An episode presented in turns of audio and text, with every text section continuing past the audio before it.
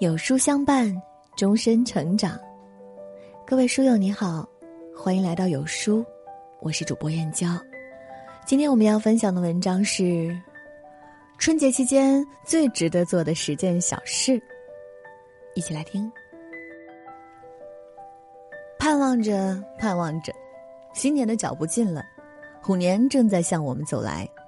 每逢过年，一家人团聚在一起。一年中最美好的时光就在过年这几天，暂时放下手中的工作，忘却生活的烦恼，把一切不愉快留在旧年，把所有期盼留给新年，珍惜这难得的休假时光。有书君今天为大家整理了过年最值得做的十件小事，让你假期放松之余有所收获，过一个充实而有意义的春节。一。给家人准备一份贴心的礼物。老话常说：“千里送鹅毛，礼轻情意重。”一份礼物代表一份爱。过年了，春运的路上，大包小包是归乡人的标配，行囊里装着的都是为家人精心挑选的礼物，带着爱与思念，越过千山万水，送到亲人手中。当他们打开礼物时，脸上的笑容就是最幸福的时刻。古有飞鸽传书，今有快递传情。无论是否归家，对家人的牵挂都是不变的。如果你今年就地过年，也可以给家人网购一些小礼物。钱多钱少不重要，重要的是要让家人感受到你对他们浓浓的爱。今年过年，你给家人准备了什么礼物呢？还没有准备的，可以思考一下。二，和父母拍合影，珍惜每一次相聚。去年，央视著名主持人康辉在《朗读者》说起母亲，不禁潸然泪下。一直忙碌工作的他，竟然没有和母亲的合影。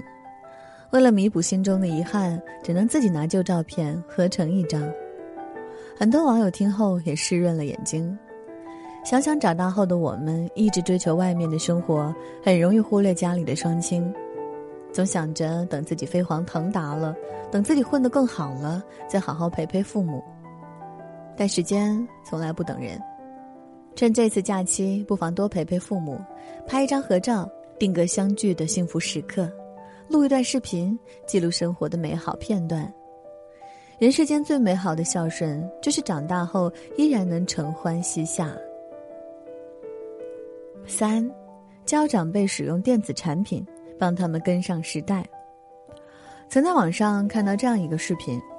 一位老奶奶拿着一袋馒头走到收银台前，拿出百元钞票准备付款，但是不巧，收银员没有多余的零钱找给她，提醒这位奶奶说：“您可以用手机支付。”奶奶一时不知所措，支支吾吾的说道：“我不会啊。”社会在进步，但父母还没有跟上来，有时一个看似简单的手机支付，对他们来说都是生活的阻碍。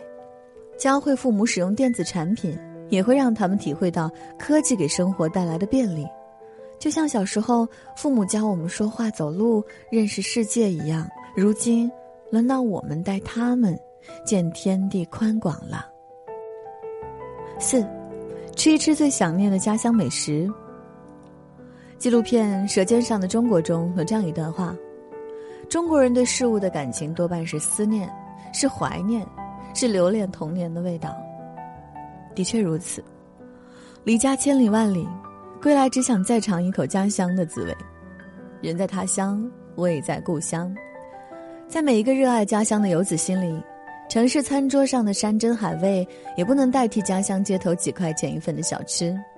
那是几代人的记忆，吃的是味道，传承的是祝福。东西南北的口味不同，但对家乡的那一份眷恋之情是一样的。酸甜苦辣，每个人都有自己惦记的味道。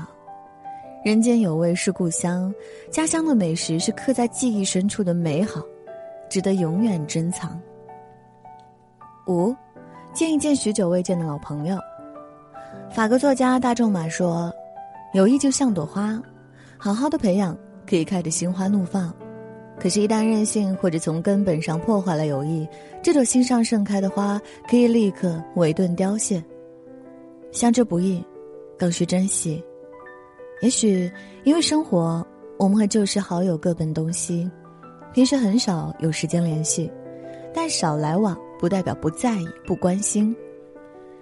人生最大的幸事就是能交到三五知己，那些年的青葱岁月，互相陪伴着长大的我们，趁有空，趁年轻，聚聚吧，说说从前的故事，聊聊最近的状况，重温旧时的情谊。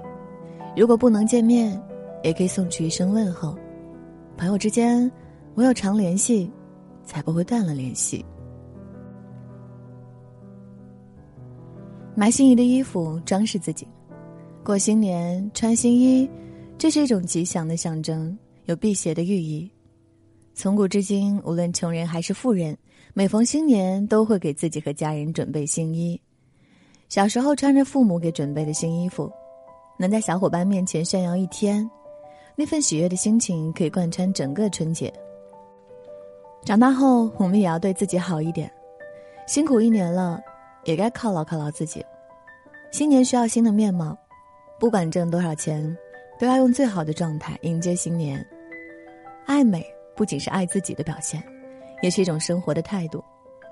打扮自己，站在人群中就是一道美丽的风景线。过年了，从头到脚焕然一新，也给自己一份好心情吧。七，贴春联，剪春花，生活有仪式感。张爱玲说过：“生活需要仪式感，仪式感能唤起我们对内心自我的尊重，也让我们更好的、更认真的去过属于我们生命里的每一天。生活需要仪式感，过年尤其需要。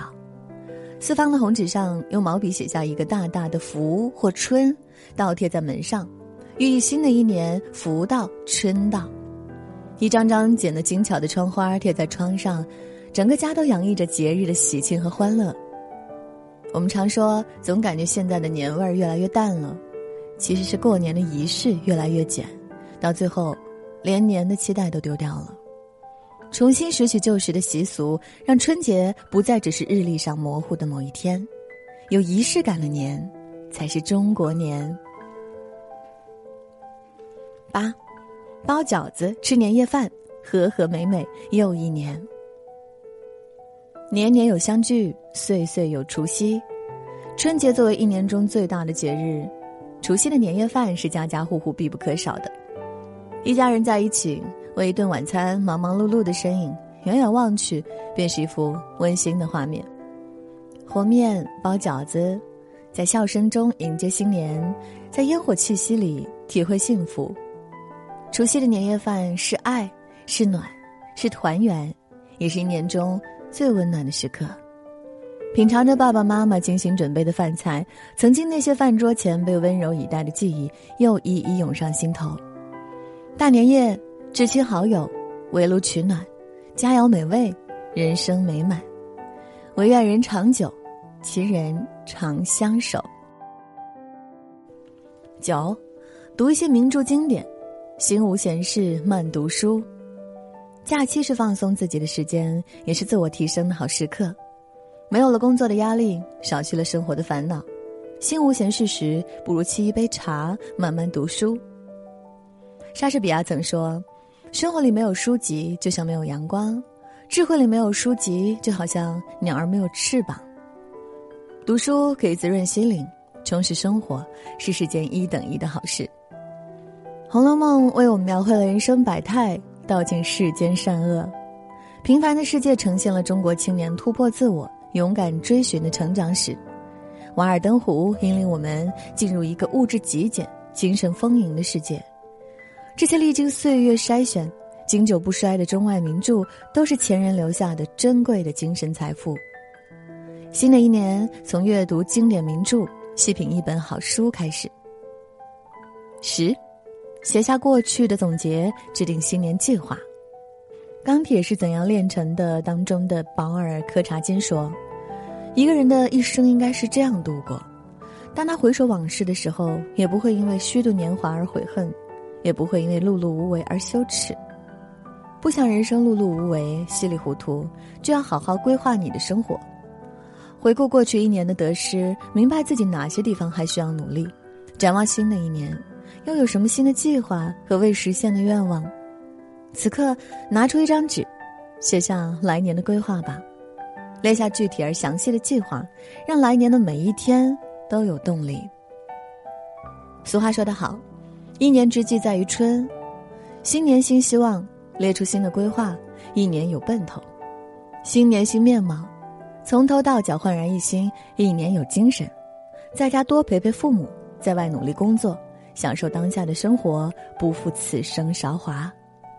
点亮再看，愿你的二零二二充实有意义，人生大丰收。